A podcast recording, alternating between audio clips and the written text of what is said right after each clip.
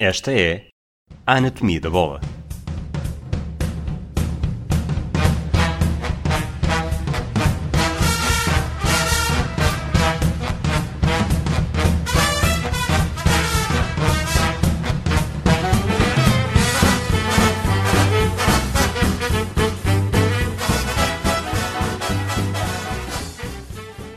Olá, Rui Malheiro. Viva Rui Silva, Como estamos hoje?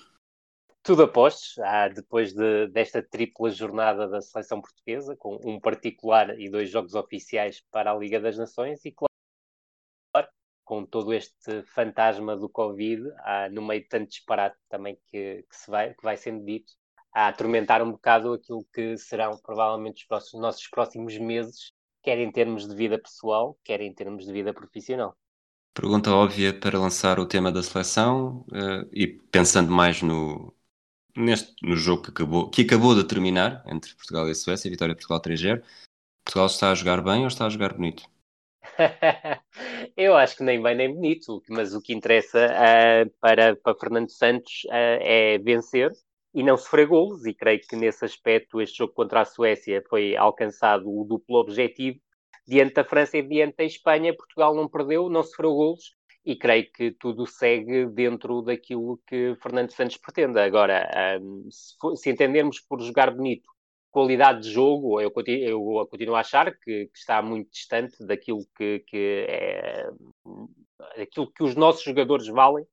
Ah, creio que justificaria ah, outro patamar de qualidade exibicional, falando também de um trabalho que é de continuidade, ou seja, nós temos o mesmo selecionador já desde, ah, há, vários, desde há vários anos, portanto, desde, desde de 2014. Ah, é praticamente o sexto ano que, que, que, que temos, ou seis anos que temos com o Fernando Santos como selecionador, e acho que as coisas deviam estar melhor de- definidas. Mas aquilo que me parece mais importante para Fernando Santos, e creio que, que, que é isso que ele entende por, por jogar bem, jogar bem passa por ganhar os jogos, independentemente da exibição que Portugal faça, e principalmente por não sofrer golos, porque Fernando Santos sabe que não sofrendo golos, ah, o pior resultado possível que lhe pode acontecer é um empate a zero. Tu, nós, naquele episódio, acho que foi há três semanas, falámos Sim. um bocadinho sobre o binómio seleção com Ronaldo e sem Ronaldo. E hoje, a ver o jogo com a Suécia, lembrei-me de um, de um fator que na altura não comentámos, que é de que forma é que, a, Vamos de que forma é que o. Isto vai ser uma repetição, mas de que forma é que a forma como o adversário defende Portugal muda quando a defesa sabe que não há Ronaldo? Porque isso, parecendo que não, também tem um. Há muito mais atenção quando há uma figura como Ronaldo do que quando há um, um tridente ofensivo com, com Bernardo Silva, João Félix e Diogo Jota.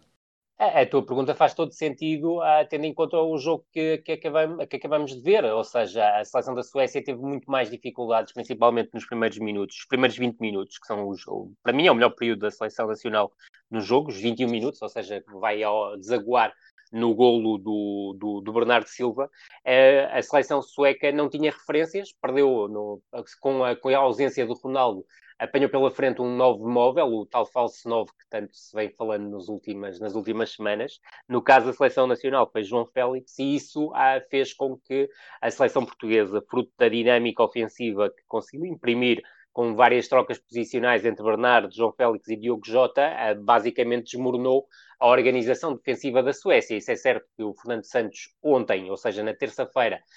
elogiou muito a organização defensiva da Suécia. Eu creio que defender com muito está muito longe de ser defender bem. E mais uma vez, acabamos por, por, por atestar isso, porque a verdade é que a Suécia muitas vezes envolvia oito jogadores no seu processo defensivo, mas estava muito longe de defender bem, ah, concedendo muitos espaços entre linhas, ah, espaços esses que foram aproveitados pela seleção nacional, mas também no momento de transição defensiva, e a verdade é que o segundo e o terceiro golo da seleção nacional acontecem muito a consequência ah, desse, desse, desse, desse prisma por parte da, da seleção sueca. Agora, é tal como tu dizes, creio que a não presença de, de Ronaldo surpreendeu a equipa sueca, mas não tinha nada que, que surpreender, ou seja, o selecionador sueco devia prever que havia duas hipóteses. Uma era o André Silva jogar como referência ofensiva, e creio que isso iria muito ao encontro daquilo que pretenderia com o Félix e o Bernardo a jogarem a partir dos corredores laterais, ou seja, o Bernardo a partir da direita e o Félix a partir da esquerda. E outra hipótese seria o Bernardo atuar a partir da direita, o Jota a partir da esquerda e o Félix no tal papel de falso novo. E essa alternativa, apesar de tudo, até me parecia mais coerente, tendo em conta os últimos jogos da, da, da, Seleção Nacional. Portanto, o efeito surpresa que Fernando Santos acabou por criar teve efeito uh, naquilo que foram os primeiros 21 minutos da seleção portuguesa, que eu creio uh, que foram, e volto a frisá-lo, o período em que a seleção mostrou mais qualidades. Foi uma seleção que me pareceu uh, ter uma reação à perda uh, mais interessante do que nos dois jogos anteriores, e isso permitiu também criar desequilíbrios no último reduto da, da Suécia e depois voltar a salientar a tal aspecto, a dinâmica que os três jogadores de ataque conseguiram criar acabou por ser determinante até para a envolvência que depois os médios interiores, por exemplo, tiveram no jogo ofensivo da seleção, o William e o Bruno Fernandes, e creio que isso permitiu um jogo mais associativo por parte da seleção nacional, algo que temos sempre mais dificuldade de ver quando Cristiano Ronaldo está em campo, porque, tal como disse no, no, episódio de há três ou quatro semanas, a verdade é que a seleção nacional, para mim, não pode dispensar Ronaldo porque o Ronaldo é um, é um finalizador soberbo, para mim é o melhor finalizador do, do futebol mundial e um dos, se não o melhor finalizador da história do, do, futebol mundial. Agora, a verdade é que a seleção continua a estar muito uh, dependente da sua presença, ou seja, a sua presença no centro do, do, ataque acaba por coartar muitas vezes a capacidade que os jogadores têm para fazer algumas coisas diferentes, tal como se viu uh, neste jogo diante da Suécia, em que Bernardo Silva, João Félix, uh, Diogo Jota, Bruno Fernandes e até o William Carvalho se propuseram a fazer outras coisas que não procurar o avançado de referência, que é aquilo que Portugal faz quando Cristiano Ronaldo está em campo. Mas a culpa não é de Cristiano Ronaldo, obviamente. Claro. Falando do Diogo Jota, e não necessariamente sobre a seleção, o Diogo Jota deu o salto para a Ferreira para o Foco do Porto, teve pouco espaço, uh, reencontrou-se em Inglaterra. espaço do que devia ter tido, e eu na altura referi por isso não estou a referir ao, ao retardador, agora é que é mais fácil falar sobre o Diogo Jota. Claro, foi para a Inglaterra, uh, deu nas vistas, saltou para o Liverpool, está na seleção, marca golos. Qual é que é o, a análise que faz o Diogo Jota e qual é que achas que é o limite, uh, o teto dele? Ah, eu acho que o, que o Diogo Jota encontrou o seu teto ao chegar ao Liverpool. Agora, percebo porque é que me faz essa pergunta, porque nós sabemos que à partida não terá lugar no tridente ofensivo do, do Liverpool. E creio que a grande batalha do, do, Diogo Jota para as próximas épocas será encontrar o seu espaço dentro deste tridente ofensivo uh, do Liverpool. Provavelmente, uh, depois de Salah ou Mané a arrumarem outras paragens, pode, ser, pode ser por aí, mas neste momento o papel do Diogo Jota, eu creio que é perfeitamente entendido pelo próprio, é que ser a opção alternativa a este tridente da frente é absolutamente espetacular para um jogador como, como o Diogo Jota, que tal como disseste, passou pelo Atlético Madrid sem grande sucesso, passou pelo Futebol Clube Porto também sem grande sucesso, mas eu aí creio que ele justificava ter jogado mais, com um sucesso retumbante na equipa do Wolverhampton, que creio que jogava um futebol à sua medida, e agora o Diogo Jota entra num espaço que é enquadrar-se uh, numa, numa, num modelo de jogo que está muito, muito aprimorado. E creio que ele vai acabar por consegui-lo, e cá está. Uh, creio que o seu, o seu papel como primeiro joker ofensivo da equipa do Liverpool é um papel importantíssimo, sobretudo quando corre atrás de Salah, Mané e, e Firmino. Portanto, um dos tridentes mais fortes do, do futebol, tridentes ofensivos mais fortes do futebol mundial, e creio que o Diogo Jota poder imiscuir-se nessa luta e, sobretudo, somar minutos, porque eu creio que ele vai somar minutos praticamente em todos os jogos e vai ter também a hipótese de ser titular quando isso se acabar por proporcionar, porque a verdade é que a época e os próximas, as próximas semanas vão ser bastante exaustivas do ponto de vista competitivo, recordando que em oito semanas haverá seis jornadas da Liga dos Campeões, o que obrigará as equipas a rodarem e a promoverem rotação, e eu creio que o Diogo Jota vai ter hipóteses e tal como já tem vindo a acontecer até agora, vai aproveitá-las e vai marcar golos e confirmar que foi uma excelente aquisição por parte do Liverpool, que eu acho que foi, e creio que cada vez mais é também um jogador que encontrou o seu espaço a nível da seleção nacional, e creio que faz sentido, mesmo sendo suplente do Liverpool, mas um suplente muito utilizado do Liverpool, eu creio que só muito dificilmente é que o Diogo Jota, só uma lesão poderá justificar, não estará presente na fase final do Europeu de 2021 para terminarmos o capítulo da seleção uh, e falando do jogo, do jogo em França, A equipa que empatou em França 0-0 foi a equipa, não necessariamente a equipa, mas exatamente a ideia que foi campeã europeia em 2016? Não, foi diferente, foi diferente. Ah, eu creio que, que, Portugal no jogo diante da França fez um jogo mais positivo, mas uh, por, mais positivo em termos de querer bola. Mas isto também porque a França proporcionou que tal acontecesse. A França jogou num 4-4-2 em Losango, em que os três elementos da frente, o Griezmann, uh, o Mbappé e o Giroud, uh, não trabalharam minimamente do ponto de vista defensivo e isso fazia com que a França defendesse, para além do seu guarda-redes, apenas com sete elementos e muitas vezes até os interiores, o Pogba e o Rabiot, estavam algo desligados e eu creio que isso também permitiu a Portugal, numa primeira parte, ter mais bola, com pouca objetividade e extraordinariamente dependente na chegada à zona de finalização uh, na tal busca incessante pelo Cristiano Ronaldo, e depois na segunda parte, quando a França mudou a forma de jogar, tornou-se mais pressionante, tornou-se mais compacta, ainda que mantendo a tal perspectiva do tridente da frente participar pouco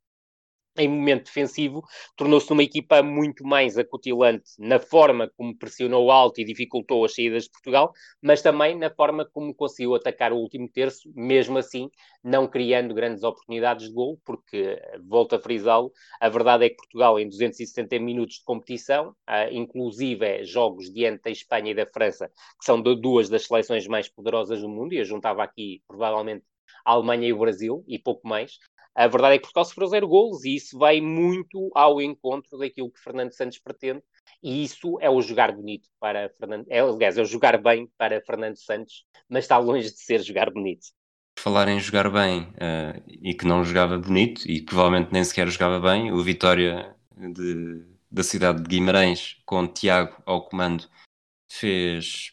fez quatro pontos em três jornadas, mas fez Sim. pouco porque não, não deu grande, grande mostra daquilo que poderia valer, tendo em conta o, o plantel que tinha, e acaba por ser uma demissão um bocado surpreendente. Entra para o seu lugar o João Henriques, que esteve no Santa Clara na temporada passada. Uh, Surpreendeu-te esta decisão do Tiago?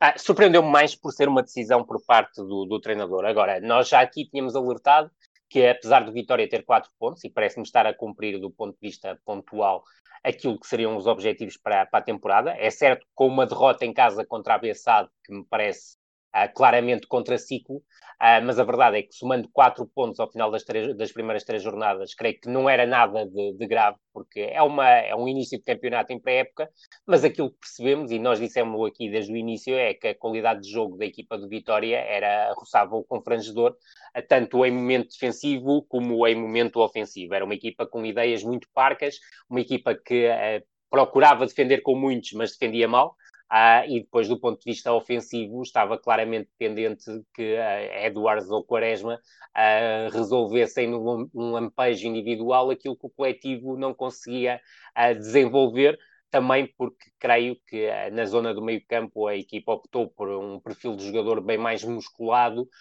do que criativo e isso tornou muito mais difícil, por exemplo, a, a qualidade na criação desta equipa do Vitória. Depois, parece-me que há aqui um, um, problema que está acima disso e provavelmente terá sido o mote para a admissão do, do, do, do Tiago, uh, para o pedido de demissão do, do Tiago, que depois foi, foi aceito. Aquilo que me parece é que uh, é, o plantel do, do Vitória foi construído com muitas premissas em contratar jogadores sub-23 com experiência em grandes clubes internacionais e que se percebeu desde o início da temporada oficial que uh, o Tiago não contava com esses jogadores e não é por acaso que nenhum deles é utilizado já no jogo da terceira jornada, uh, o último jogo do Tiago como, como treinador, diante do Passos Ferreira em casa, jogo que o Vitória vence por um zero, marcando o gol de grande penalidade no único remate enquadrado que fez ao longo do jogo. E isso transporta claramente esta equipa de Vitória para ter como principais reforços os jogadores mais experientes que foram contratados e não os jogadores jovens, e é, são mais de uma dezena até, creio,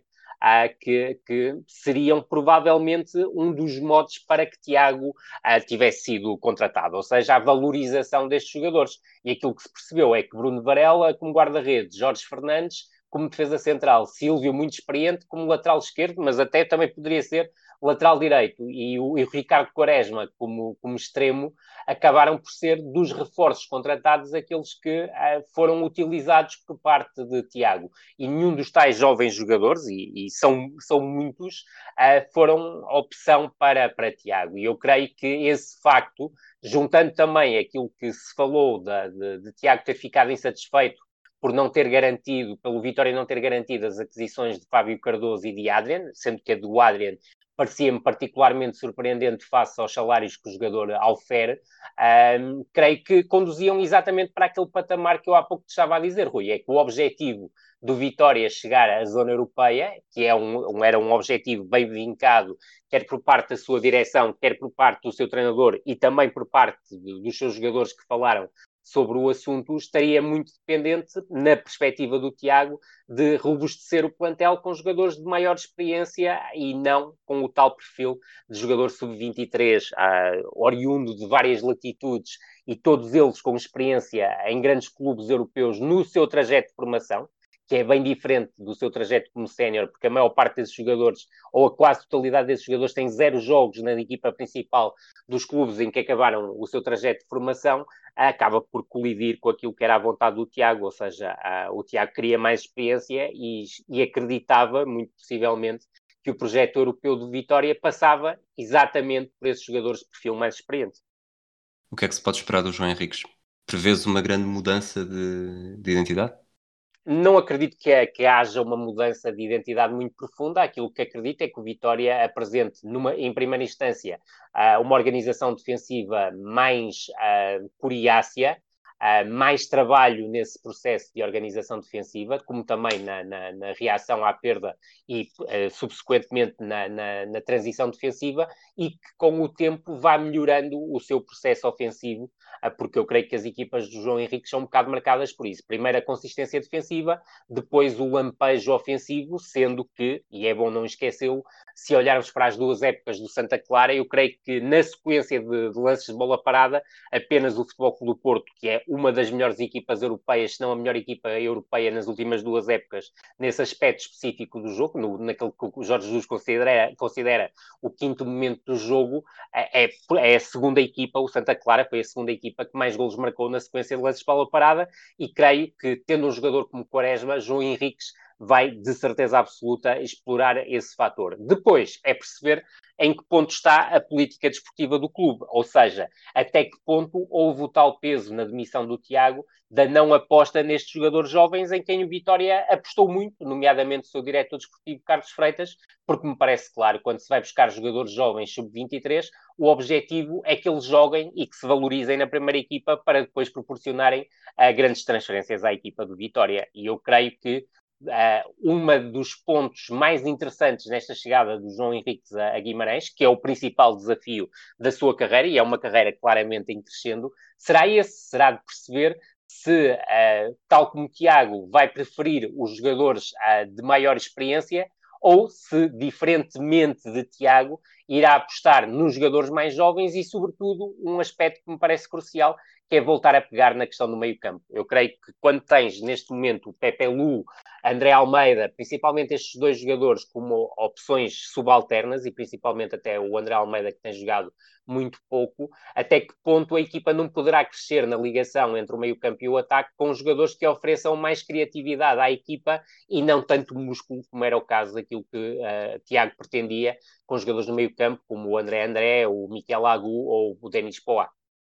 uma pergunta para terminar este, este segmento do Vitória. Os primeiros quatro jogos no campeonato com o José Henrique serão no Bessa com o Boa Vista, com o Braga em casa, em Barcelos com o Gil Vicente e em casa com o Sporting. Uh, vês grande margem de calendário para, para estabelecer essas diferenças e começar a apostar em outros jogadores? Ou vai ter mesmo de ser um processo lento porque o calendário não ajuda? É, o, o processo vai ter que ser, vai ter que ser aos poucos. Daí eu ter-te focado a, a tal questão que eu acho que o primeiro prisma de abordagem a esta situação de vitória por parte do, do João Henriques vai ser robustecer o processo defensivo e tornar a equipa muito mais competente nos momentos de organização e transição defensiva, porque não é competente. Agora, depois, com o tempo, sim, a melhorar o processo ofensivo e voltar-te a frisar um aspecto que me parece crucial nas equipas João Henriques, que é o trabalho das bolas paradas ofensivas, principalmente nos livros laterais e pontapés de canto. Eu creio que o Vitória vai aparecer já nestes jogos com a, a, alguns lances estudados e também os, lances, os lançamentos de linha lateral, que é algo que, que, o João Henriques trabalha muito. Eu acho que o Vitória já vai aparecer nestes jogos com uh, algumas novidades nesse tipo de lance, com alguns lances estudados uh, que eu creio que poderão ajudar em alguns momentos a equipa do Vitória, diria que a apagar algumas limitações que venha a ter no seu processo ofensivo, principalmente em ataque posicional, já que em transição ofensiva eu acredito que a mais-valia que o, que, o, que o Quaresma e o Edwards poderão uh, trazer à equipa em condução e desequilíbrio possa ser muito importante para o Vitória chegar às zonas de finalização, ainda que não repetindo o equívoco, ou um dos equívocos que o Tiago cometeu, que foi, por exemplo, no jogo em Vila do Conde, apostar no Quaresma como referência na profundidade, algo que o Quaresma aos 36, 37 anos já não pode ser. Diz-me uma coisa, qual foi o primeiro Championship Manager que jogaste? Uh, foi talvez o primeiro mesmo que saiu em Inglaterra. Eu agora já não te sei uh, garantir se foi 92, 93 ou 93, 94. Uh, eu diria que 93, 94 foi seguramente. E até te posso dizer que quem me, quem me arranjou esse Championship Manager foi o Luís Souza, que é o nosso habitual ouvinte da, da, da anatomia da bola. Muito bem. Nessa temporada, o Futebol do Porto ganhou em Alvalade por 1-0, um gol do Domingos. O Sporting jogou com o Costinha na baliza, Nelson, Peixe, Valks, Paulo Torres, Paulo Souza, Figo, Sherbakov, Balakov, Pacheco e Juskoviak. Este sábado temos um, um jogo grande, Sporting Futebol do Porto também. Vou fazer-te passar por treinador e queres arriscar um 11 para o Sporting? Com estas mudanças que já houve com o mercado e com saídas, entrada do João Mário. Não é fácil porque, como sabes, há a situação de alguns jogadores que estão a recuperar de lesões, quer do lado do Sporting, quer do lado do Futebol do Porto. Eu diria que, à partida, se uh, os jogadores recuperarem, a equipa do Sporting não, não andará longe do lado da Ana Baliza. Creio que o Rubén Amorim manterá o tridente de defesas centrais, ou seja, o Neto, Coates e o Fedal, sendo que o Coates chegará muito em cima do jogo e o Fedal está recuperado de lesão e aí sim poderá aqui ser obrigado a ter uma alternativa, mas diria que essa alternativa será uh, muito provavelmente o Gonçalo Inácio, caso o Fedal não recupere, e de momento, tal como eu te disse, após o jogo diante do Portimonense, e eu creio que tu estavas de, de acordo comigo, eu creio que neste momento, ou pelo menos até agora, Uh, o, o Fedal, uh, em termos de aquisição para a equipa do Sporting, não acrescenta nada de especial em relação àquilo que o Gonçalo Inácio já pode oferecer, independentemente Bolas paradas ofensivas, talvez, não? Talvez, é o único aspecto, sem dúvida alguma, Rui. Mas eu, eu falava mesmo na, na questão do, dos quatro momentos de jogo, uh, além da sim, questão sim, da, sim, da, bola claro. parada. Uh, eu creio que o Gonçalo Inácio, neste momento, uh, tem uma maior capacidade de resposta, independentemente de lhe faltar um jogo de uma dimensão maior, como é este jogo diante do Futebol do Porto. Depois, no meio-campo, dir-te-ia que tenho aqui a minha principal dúvida, e tu já vais perceber porquê, e acredito que estejas de acordo comigo. Eu diria que, em condições normais, provavelmente jogariam João Palhinha e Pedro Gonçalves, mas eu estou inclinado a dizer que o Mateus Nunes poderá permanecer como titular e não jogar João Palhinha, mas estou mais inclinado para que o João Palhinha jogue, independentemente de ser a sua estreia praticamente em jogos oficiais esta, esta temporada. Uh, e porquê o Pedro Gonçalves? Porque acredito que o Rubén Amorim, depois de, de, de, observar o João Mário, e houve um jogo de treino do Sporting durante a semana, desta semana de paragem do campeonato, com os jogadores que estavam à disposição do Rubén Amorim, e o Rubén Amorim testou o João Mário, quer como oito, sabendo que o Pedro Gonçalves estava ao serviço da seleção sub-21, e depois no tridente da frente, e a mim parece-me que o Pedro Gonçalves poderá permanecer na posição 8, tal como jogou em Portimão, o que também poderá levar o Rubén Amorim a manter o Panteus Nunes, não lançando já o João Palhinha, mas como é um jogo com maior grau de dificuldade, eu aqui admito que o João Palhinha possa entrar no 11, e depois acredito num tridente da frente com João Mário, Vieto e Giovanni, sabendo também que o Giovanni regressa de lesão, Uh, e parece-me aqui claramente um castigo muito duro para o Tiago Tomás, que está a ser um dos protagonistas deste início da temporada, um dos principais protagonistas do início da temporada do Sporting, e que muito provavelmente com estas uh, renovações no ataque, e eu depois também vou ao caso específico do João Mário, porque aqui acho que o João Mário poderá render mais ou poderá na cabeça do Rubén Amorim render mais naquela posição, porque é que o, será essa opção do, do Rubén Amorim, mas que custará, obviamente, ao Tiago Tomás, porque fez até o momento quatro jogos como titulares e quatro jogos com um nível muito elevado, e para além disso, obviamente, juntar-te nas laterais as escolhas que são mais do que previsíveis. Pedro Porro à direita e Nuno Mendes à esquerda, com particular atenção, obviamente, para o Nuno Mendes em momento ofensivo e para o Pedro Porro em momento defensivo, já que uh, continua a demonstrar debilidades que eu creio que o Futebol Clube do Porto procurará explorar. Em relação ao João Mário, não sei se queres que já vá por aí força, ou se queres força. que avance já para o 11 do Porto. Não, do Fica Porto ao teu critério.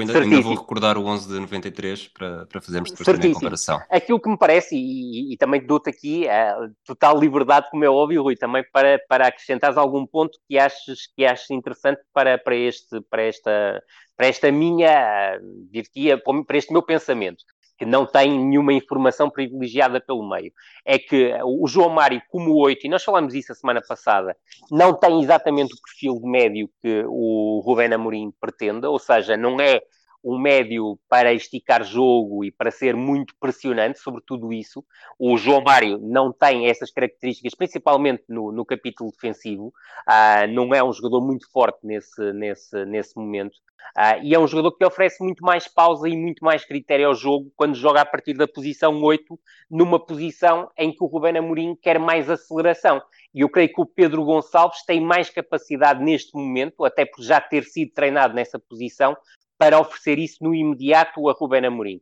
E depois, João Mário tem o quê? Tem, uma velocidade, tem, tem velocidade na condução, é um jogador tremendamente uh, forte na condução acelerada até, e eu creio que isso é uma mais-valia para a zona de, de, que nós temos vindo a definir como uma zona de 3 quartos. É um jogador com virtuosismo técnico elevado, o que também o ajuda depois na tomada de decisão, é um jogador que é capaz de jogar de frente e de costas para a baliza e tomar muito boas decisões a um, dois toques, fomentando o tal jogo combinativo que muitas vezes pode ser uh, muito importante para esta equipa do Sporting, porque é um jogador que define bem em espaços curtos e volta a frisar, quer de costas para a baliza, quer de frente para a baliza, o que muitas vezes é uma dificuldade para outros, para outros jogadores. E tem algo que eu acho que o difere um pouco do, do Pedro Gonçalves, que é a sua capacidade de desmarcação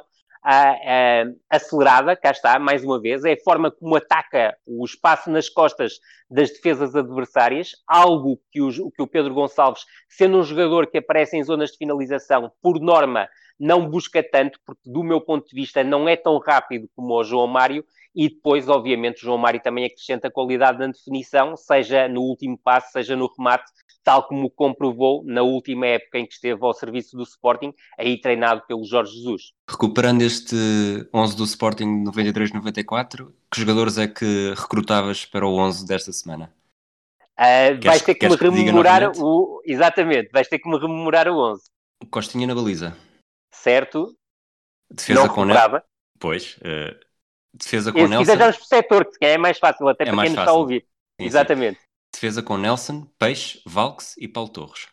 Ah, poderia pensar aqui em recuperar o Valks e provavelmente substituí-lo por um dos centrais. Diria que talvez o Neto ou o Fedal, ah, mas se fosse até aqui a minha opção, eu diria que iria com Valks, Coates e Gonçalo Inácio. Ok. Depois, meio campo.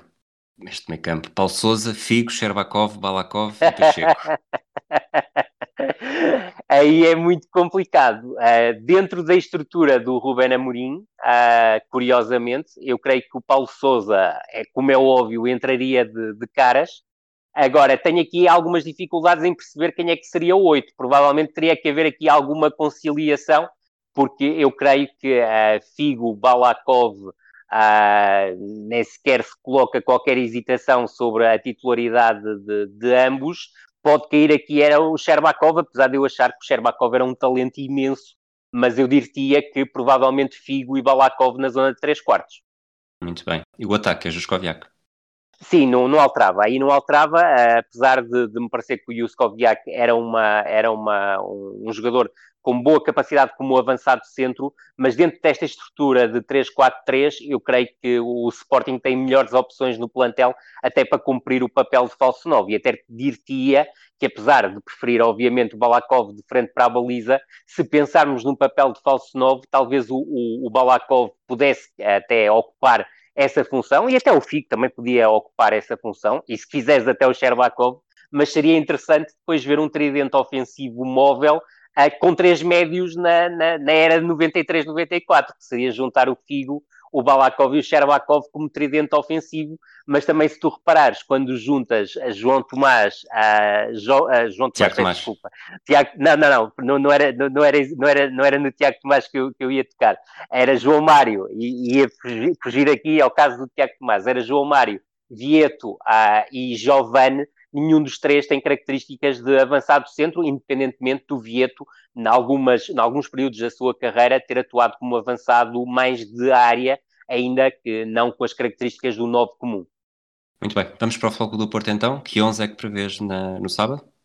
mais dúvidas ainda do que em relação ao Sporting, porque, como tu sabes, há vários jogadores a regressarem das seleções e há o tal fator adicional, é que dos, o, o, o, o Futebol Clube do Porto uh, acabou por transferir Alex Teles e Danilo e contratar nos últimos dias de, de mercado cinco jogadores, ou seja, Nanu, uh, Tony Martinez, que foi, até foi o primeiro, até foi antes do, do, do, do Nanu, Grujic, Sá e Felipe Anderson. E eu não sei até que ponto apesar de haver, por exemplo, o, uh, se quiseres, uh, a situação do Marquezine na época passada, antes do jogo com o Krasnodar, que foi lançado às férias com poucos dias de trabalho com, com o plantel de Futebol do Porto, e provavelmente ainda nem sequer sabia o nome de alguns colegas de equipa, mas não foi por isso que deixou de, de jogar, mas não me parece que Sérgio Conceição faça uma remodelação tão profunda, até recordando que o Krujic esteve na seleção da, da, da Sérvia, não jogou, é certo, mas uh, perdeu estes dias de preparação que podia estar juntamente com os seus colegas de equipa. À partida, dir-te-ia que na baliza vai estar o Marquezine, uh, se recuperar uh, totalmente da, da mazela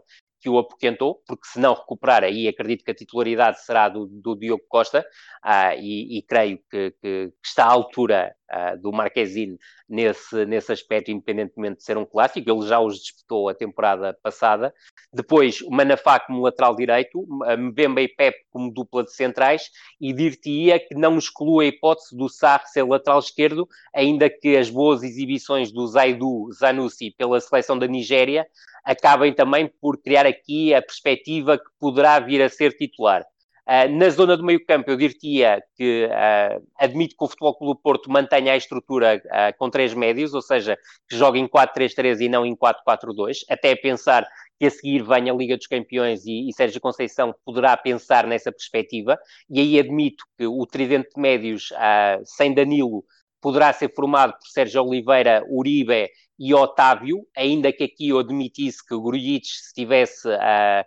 totalmente encaixado na equipa, uh, jogava no lugar do Uribe, parece-me, e depois Corona a partir da direita, creio que a partir da esquerda haverá surpresa, eu creio que Felipe Anderson, por ter treinado com a equipa ao longo destes 10 dias, eu creio que terá mais hipótese de ser titular que o Luís Dias, que até tem treinado condicionado, e na frente Maregá. Agora, também pode aparecer um Futebol Clube Porto em 4-4-2, recordando, por exemplo, que a época passada na Luz, à quarta jornada, Uh, e, mas estávamos a falar, obviamente, do início de setembro. Sérgio Conceição não teve qualquer prurido em jogar em 4-4-2 e aí abdicaria um médio, uh, provavelmente Otávio, face às características do jogo, e colocava na frente o médio Taremi a fazer dupla com o Marega. Mas eu estou mais inclinado para um futebol clube Porto com três médios, até na perspectiva que os jogos que vêm a seguir também envolvem Liga dos Campeões e eu creio que, que até a questão da, da, adaptação do Sarra ao posto lateral esquerdo será um importante teste em Alvalade, também a pensar na Liga dos Campeões.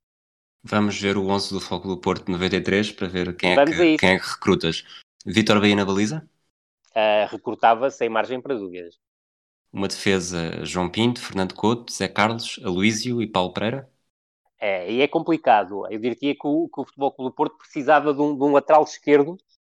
uh, dessa, uh, nessa equipa, que, que, que, não tem, que eu creio que o, o, o Paulo Pereira nesse jogo uh, foi uma opção de recurso como lateral, como lateral esquerdo. À direita, obviamente, eu tenho algumas dúvidas, mas pela, pelo seu, pela sua mística Eu creio que o João Pinto, não oferecendo aquilo que o Manafá oferece em termos de velocidade, nos outros aspectos tem vantagens claras sobre o Manafá, juntando a tal capacidade de liderança, estaria obviamente inclinado também a optar por uma dupla de centrais formada pelo Fernando Couto e pelo Aloísio, porque nessa altura parece-me, parece aliás, eu tenho a certeza absoluta que estavam numa fase da carreira eh, superior à do Pep neste, neste momento. E, sobretudo, um aspecto crucial. Eu penso muito as defesas, e quando são a dois, principalmente como duplas, e eu creio que a dupla Fernando Couto-Luiz é uma das melhores duplas da história do Futebol Clube do Porto. Meio campo. Secretário, Paulinho Santos, Timoft?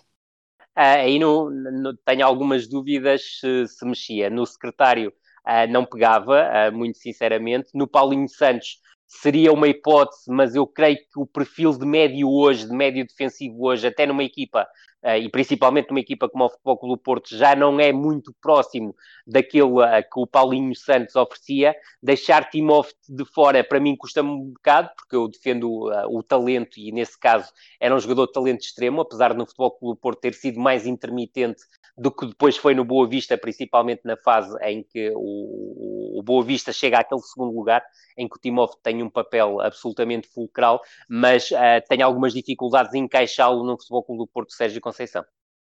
No ataque, vinha nas costas do Domingos. mas falta-te um jogador, não falta? Não, não, são, são cinco defesas, três, três no meio ah, campo. Qual era o quinto defesa? Porque eu, eu, eu fiquei no o, Paulo Pereira. O Zé Carlos. Ah, e o Zé Carlos, pronto. É, então não mexia mais na defesa nesse, nesse aspecto. E aí estou-me a lembrar completamente desse jogo. Uh, Dir-te-ia que uh, é complicado dizer-te isto porque o treinador é o Sérgio Conceição, obviamente, não é? Uh, mas obviamente o Vinha nunca caberia numa equipa minha, Uh, mas o Domingos teria que caber, ainda que me pareça que o Marega seja um elemento nuclear na equipa do, do Futebol Clube do Porto e neste jogar do Sérgio Conceição, mas o Domingos era uh, um jogador muito melhor do que, do que o Marega e não foi por acaso que decidiu esse clássico em Alvalade em mais um lance de magia pura por parte do avançado do Futebol Clube do Porto. Para além disso, aqui poderia haver uma alternativa que era jogar em 4-4-2, portanto manteria os médios da, da, equipa, da equipa atual uh, e juntaria depois Marega com Domingos na frente, ainda que uh, tenha algumas dificuldades em pensar esse acasalamento, porque o Domingos, por norma, jogou sempre com avançados também mais móveis uh, e resultou muito bem, diga-se. Muito bem, vamos passar para o Benfica. O Benfica que é uma equipa que em princípio não tem, é menos indefinida do que o Sporting e o Fogo do Porto, não é? Sim, é, e, até a,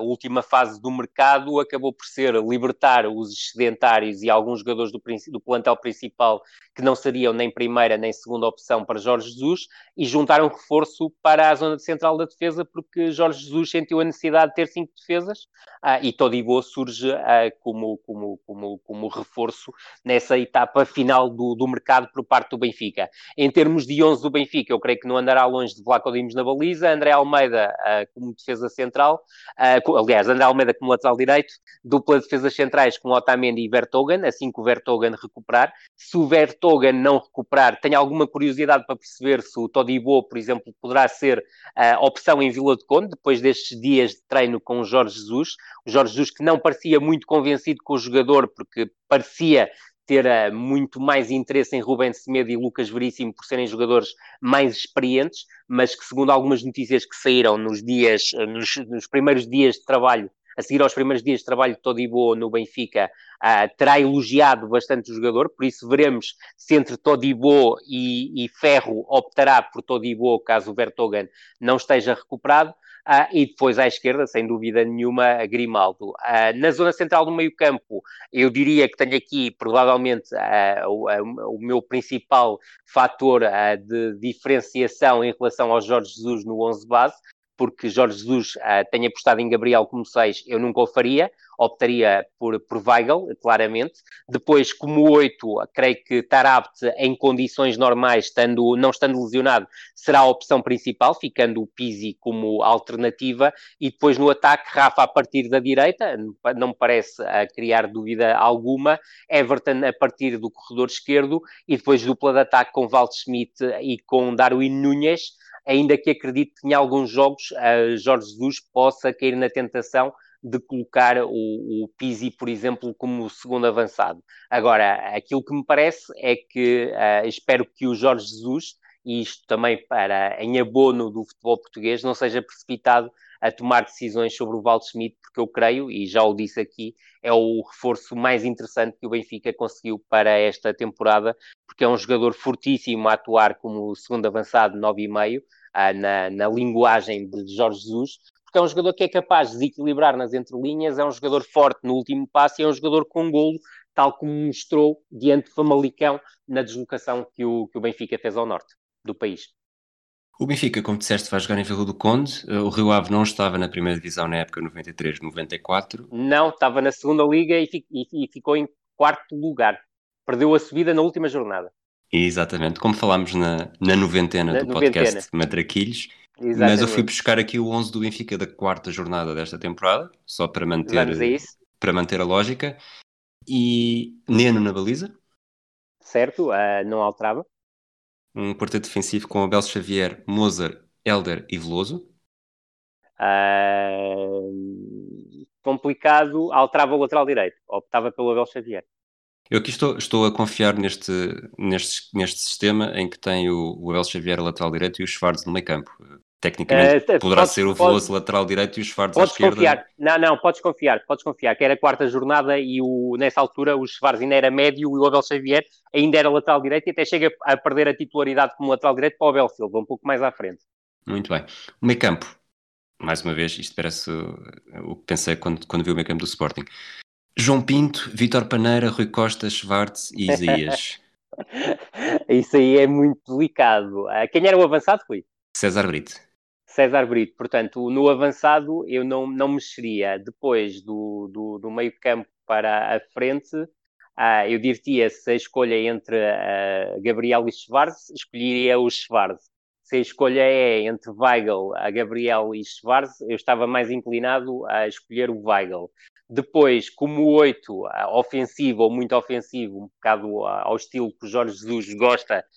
talvez estivesse mais inclinado em jogar com o, com o Vítor Paneira, uh, peço desculpa, com o Rui Costa, já estava a pensar um bocado à frente, uh, e depois a Vítor Paneira a partir do corredor direito, uh, como era habitual no, no Vítor Paneira, João Pinto como segundo avançado, e o Isaías a partir do corredor esquerdo, creio que aí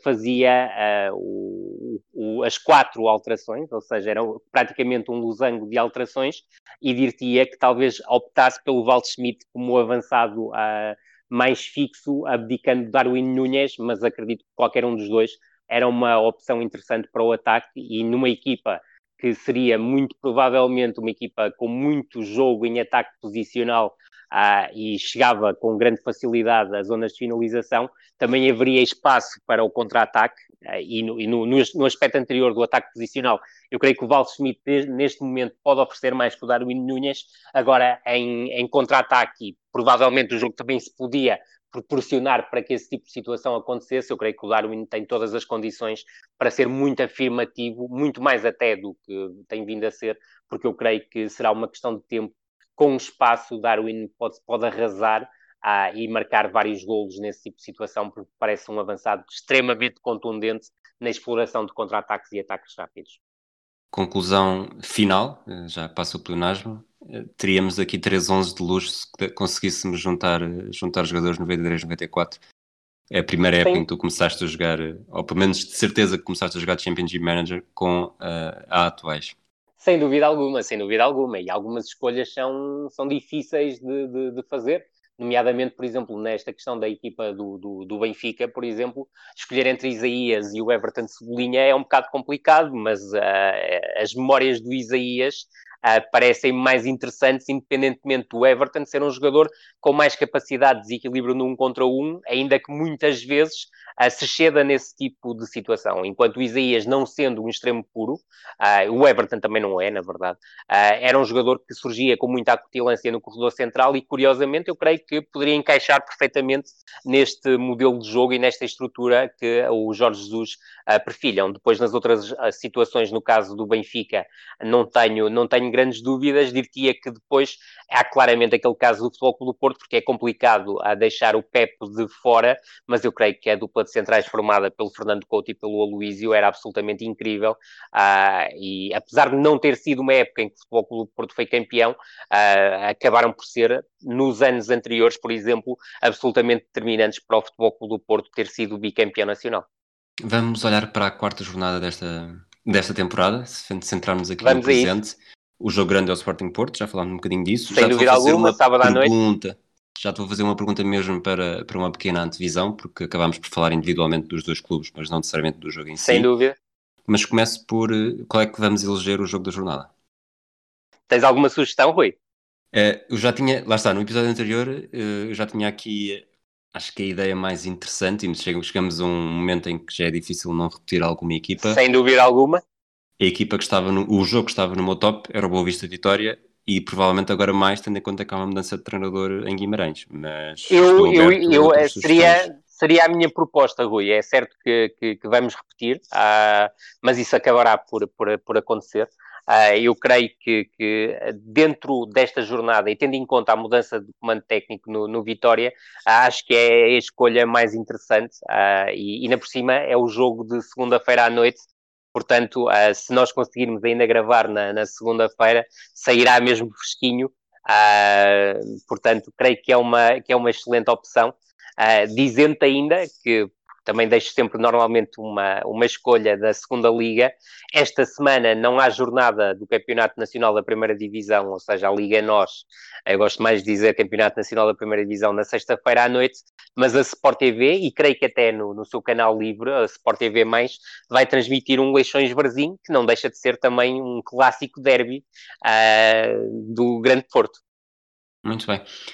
Centramos então no Sporting Futebol do Porto. Já, já disseste os 11 que prevês, mas que tipo de jogo é que estás à espera? É, eu não estou à espera de um grande jogo, muito sinceramente, e nós já fomos falando ao longo do, do, das semanas que esta época é uma época atípica e, e não vale a pena estar sempre a carregar na mesma tecla e falarmos da questão da pré-temporada que uh, acabou por ser uh, mais curta do que é habitual. O Sporting, tendo também aquele, aquela questão da, da, da do, dos vários jogadores com Covid, acabou por ter uma primeira quinzena de, de, de, setembro completamente atípica, o que até obrigou a adiar o jogo da primeira jornada diante do, do Gil Vicente. Depois, obviamente, há esta questão que eu já tinha também falado há, há um mês da paragem para as seleções, que não beneficia, obviamente, as equipas que cedem mais jogadores às seleções e o Futebol Clube do Porto e o Sporting, à semelhança do Benfica, são equipas que cedem muitos jogadores às seleções. Portanto, há aqui um conjunto de condimentos, juntando ainda a questão do fecho do mercado só a 6 de, de outubro, com várias transformações no, neste plantel, que no fundo acabam por conduzir este jogo para uma espécie ainda de pré-época, e eu creio que esta será a etapa final de uma pré-temporada até à última, à próxima paragem das seleções, que será a última paragem de 2020 para jogos das seleções. Aquilo que me parece é que, seguindo muito a tua linha de pensamento e algo que tu apontaste logo desde a pré-temporada, eu creio que o Sporting não vai fazer questão de jogar como um grande diante do Futebol Clube do Porto, mesmo jogando no seu reduto, e é bom recordar uh, que, que, não haverá público, e esse aspecto também faz com que o jogo seja bastante mais estranho e o clássico se torne bastante mais estranho, tal como tivemos a oportunidade de perceber uh, na fase final da época passada, nomeadamente quando houve um Futebol Clube do Porto Sporting, uh, mas a verdade é que não parece que o Sporting vá ser uma equipa muito preocupada em assumir o jogo, porque não é esse o seu ADN, e se colocar João Mário no tridente da frente, volta a estar a tal questão, a estar a tal questão que uh, será uma equipa uh, em que os médios vão ter uma participação muito mais na pressão e na aceleração em condução, no caso do, do Pedro Gonçalves, uh, e obviamente no, no, no, equilíbrio, do que no desequilíbrio com bola. por isso mesmo, acho que será um Sporting muito mais a explorar ou a preparar situações de finalização na sequência uh, de, de, de, de, momento, do momento em que a transição ofensiva será transformada em contra-ataque e ataque rápido, ou em alternativa através de uma construção mais longa, que busque as marcações em profundidade de pelo menos dois dos avançados, creio que isso acontecerá acontecerá muito, e quando tiver um jogo mais pausado, eu creio que a tendência será para buscar muito mais os corredores laterais, tal como tem vindo a fazer nos jogos desta, desta temporada do que a buscar ligações pelo corredor central, isto numa primeira ou numa segunda fase de construção, já que depois, numa fase de ligação entre criação e finalização, o Sporting, para além das armas que tem no jogo exterior, principalmente o Nuno Mendes à, à esquerda, mas também o Povo à direita, tem capacidade de associar três jogadores que vão estar sempre a atuar muito próximos e que têm, se forem, por exemplo, tal como eu estava,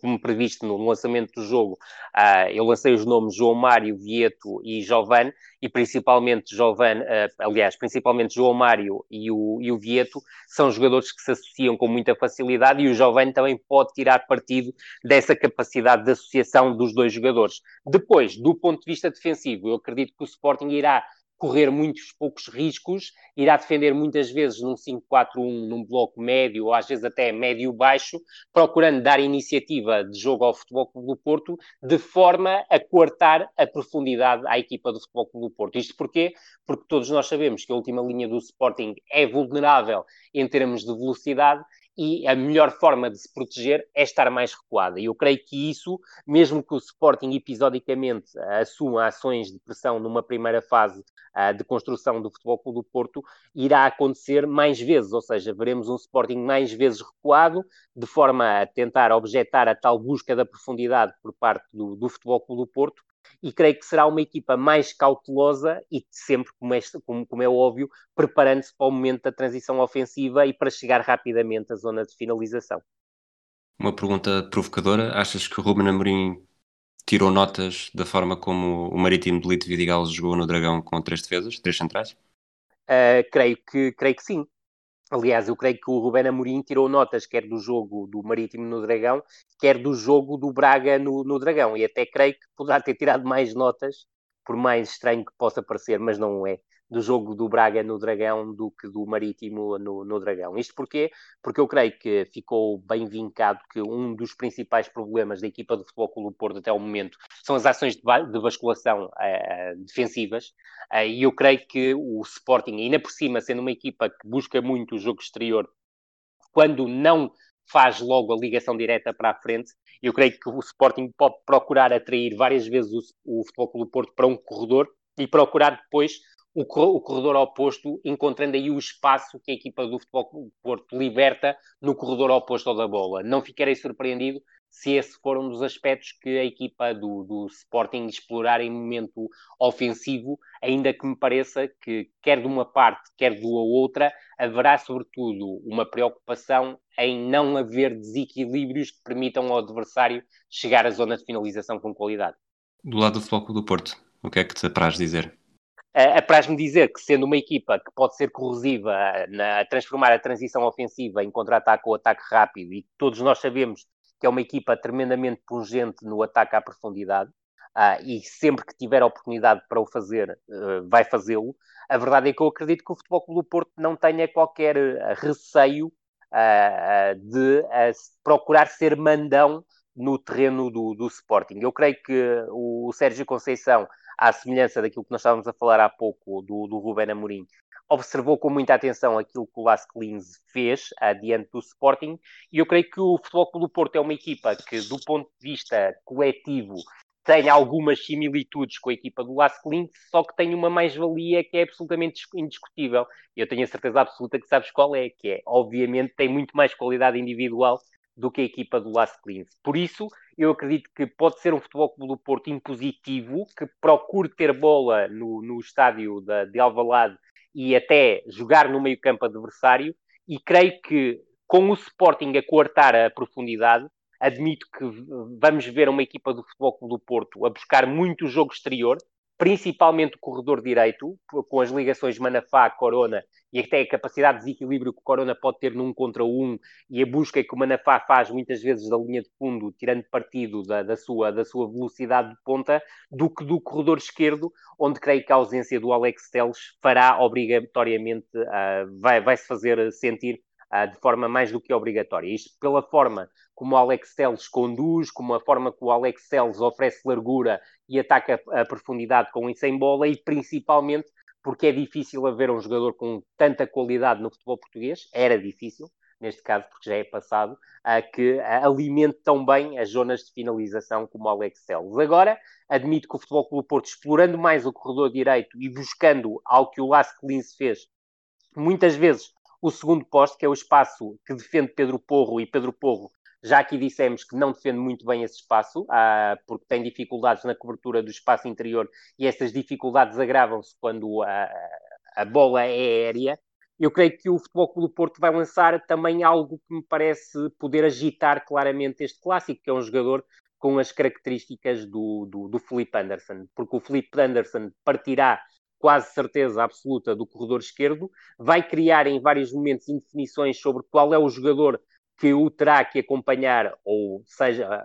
mesmo dentro de uma marcação zonal, haverá uma referência, e se o Futebol do Porto não jogar, por exemplo, em 4-4-2 e jogar em 4-3-3, haverá sempre um central solto, e veremos como é que será a relação desse central, poderá ser, se for a partir da esquerda, o, do do Porto, poderá ser o Luís Neto com o Pedro Porro, e eu creio que esse entendimento, juntamente também com o trabalho que o médio defensivo fará, será absolutamente nuclear para travar um jogador com a criatividade do Felipe Anderson, que junta qualidade técnica, capacidade de desequilíbrio num contra um, com depois capacidade no último passe uh, e no remate. E eu creio que o, uh, o, o, efeito surpresa do Felipe Anderson poderá, ter, uh, poderá ser decisivo num jogo com estas características, da mesma forma que o João Mário, principalmente se jogar na zona de 3 quartos, também poderá oferecer situações para para as quais o Futebol Clube Porto não esteja tão bem preparado. Depois, para além disso, espero um Futebol Clube Porto, principalmente nos minutos iniciais, a ser muito agressivo na pressão e muito reativo à perda, um Futebol Clube Porto claramente a pressionar alto e a fazer com isso o quê? Muitas vezes, e porque o Sérgio Conceição faz muitas vezes a tal questão fazer ajustes estratégicos neste, neste tipo de jogo, sabendo que o, que o Sporting sai a 3, eu acredito que o Futebol Clube do Porto vai condicionar muitas vezes com três jogadores esta saída a três da equipa do, do, do Sporting. Veremos é se o Sporting conseguirá uh, não ser abafado por essa pressão alta do Futebol Clube do Porto e se poderá encontrar, por exemplo, o espaço nos corredores laterais para sair uh, e criar desequilíbrios com a saída a partir do, do, dos corredores laterais, sabendo nós, obviamente, que os alas do Sporting não o são e buscam muito espaço interior e veremos se isto também não irá provocar arrastamentos nos defesas do Futebol Clube do Porto e cá está, abrir os tais, uh, os tais crateras nos corredores laterais. Será um jogo, do meu ponto de vista, uh, muito por estas bases, o que me leva a, a crer que será um jogo em que a vertente estratégica suplantará claramente o lado mais bonito e mais enliante do jogo, ah, porque também é importante não esquecer uma coisa: o Futebol Clube Porto chega à quarta jornada, tal como a época passada, com uma derrota, ah, e esse aspecto é importante, e o Sporting até o momento está fora das competições europeias, é essa a grande desilusão deste arranque de temporada, mas segue uh, com duas vitórias em dois jogos, ou seja, com 100% dos pontos somados em termos do campeonato nacional e rapidamente irá estar também com os quatro jogos disputados, já que uh, será para breve a realização do Sporting Gil Vicente. Juntando-te aqui, uh, e para rematar este, este, esta antevisão do jogo, algo que me parece que será absolutamente determinante nesta partida, ou poderá ser, uh, para ser mais, mais correto, que serão os lances de bola parada. Ou seja, temos um Sporting este ano mais forte na bola parada ofensiva por ter mais referências aéreas, Uh, há Coates e Fedal que são absolutamente fundamentais nesse tipo de lance, mas podemos acrescentar aqui o Neto e provavelmente o João Palhinha, se for opção em relação ao Mateus Nunes. E a, a, verdade é que o Futebol Clube do Porto é forte nesse tipo de lances, assumindo por norma uma defesa mista, mas com clara predominância pelo individual. Mas do outro lado, há uma equipa que, mesmo tendo perdido o Alex Teles, que era fundamental a bater este tipo de lances, mas era só uma das opções para bater este tipo de lances, e o Danilo, que era uma referência aérea importante, mesmo que não fosse o principal finalizador, o Futebol Clube do Porto ainda tem uma panóplia de lances de laboratório a que o Sérgio Conceição trabalha e recordar que muitas vezes o Sérgio, o Sérgio Oliveira e o Otávio e pontualmente até o Corona assumem um papel importante na marcação dessas bolas paradas laterais e depois continua a ter referências ofensivas com o peso do Pep e do Mbemba, uh, restando, por exemplo, perceber uh, se o Grujic e o Sarr forem utilizados, também não poderão ser armas que o Futebol do Porto pode utilizar nesse tipo de lance, acrescentando um aspecto que me parece determinante. O Sporting também opta por uma defesa mista, mas aqui claramente uma predominância pela zona, por norma deixa dois jogadores, até os mais baixos, a marcar individualmente duas das referências aéreas do, do adversário, mas parece-me claro que nestas primeiras jornadas, juntando obviamente os dois jogos europeus, um dos aspectos em que o Sporting tem ap apresentado mais debilidades tem sido claramente na defesa de bolas paradas laterais, e eu creio que o Futebol Clube do Porto pode explorar isso com toda a veemência. Portanto, demos a volta, fomos parar ao princípio, prevês que, que as equipas possam jogar bem, mas não vão jogar bonito. É isso mesmo, uh, demos a volta, demos a volta. Acredito que as equipas podem jogar bem dentro do prisma de conduzirem o jogo para um lado mais estratégico e quem gosta de um lado mais estratégico do, do jogo, eu creio que poderá ser um jogo muito interessante. Jogar bonito será mais difícil, ainda assim, acredito que menos difícil do que ver a seleção portuguesa a jogar bonito. Muito bem. Olha, Rui, terminamos o episódio por agora? Está por certo. Hoje, neste caso. Isso mesmo. Voltamos. para a semana na... voltamos mais rápido.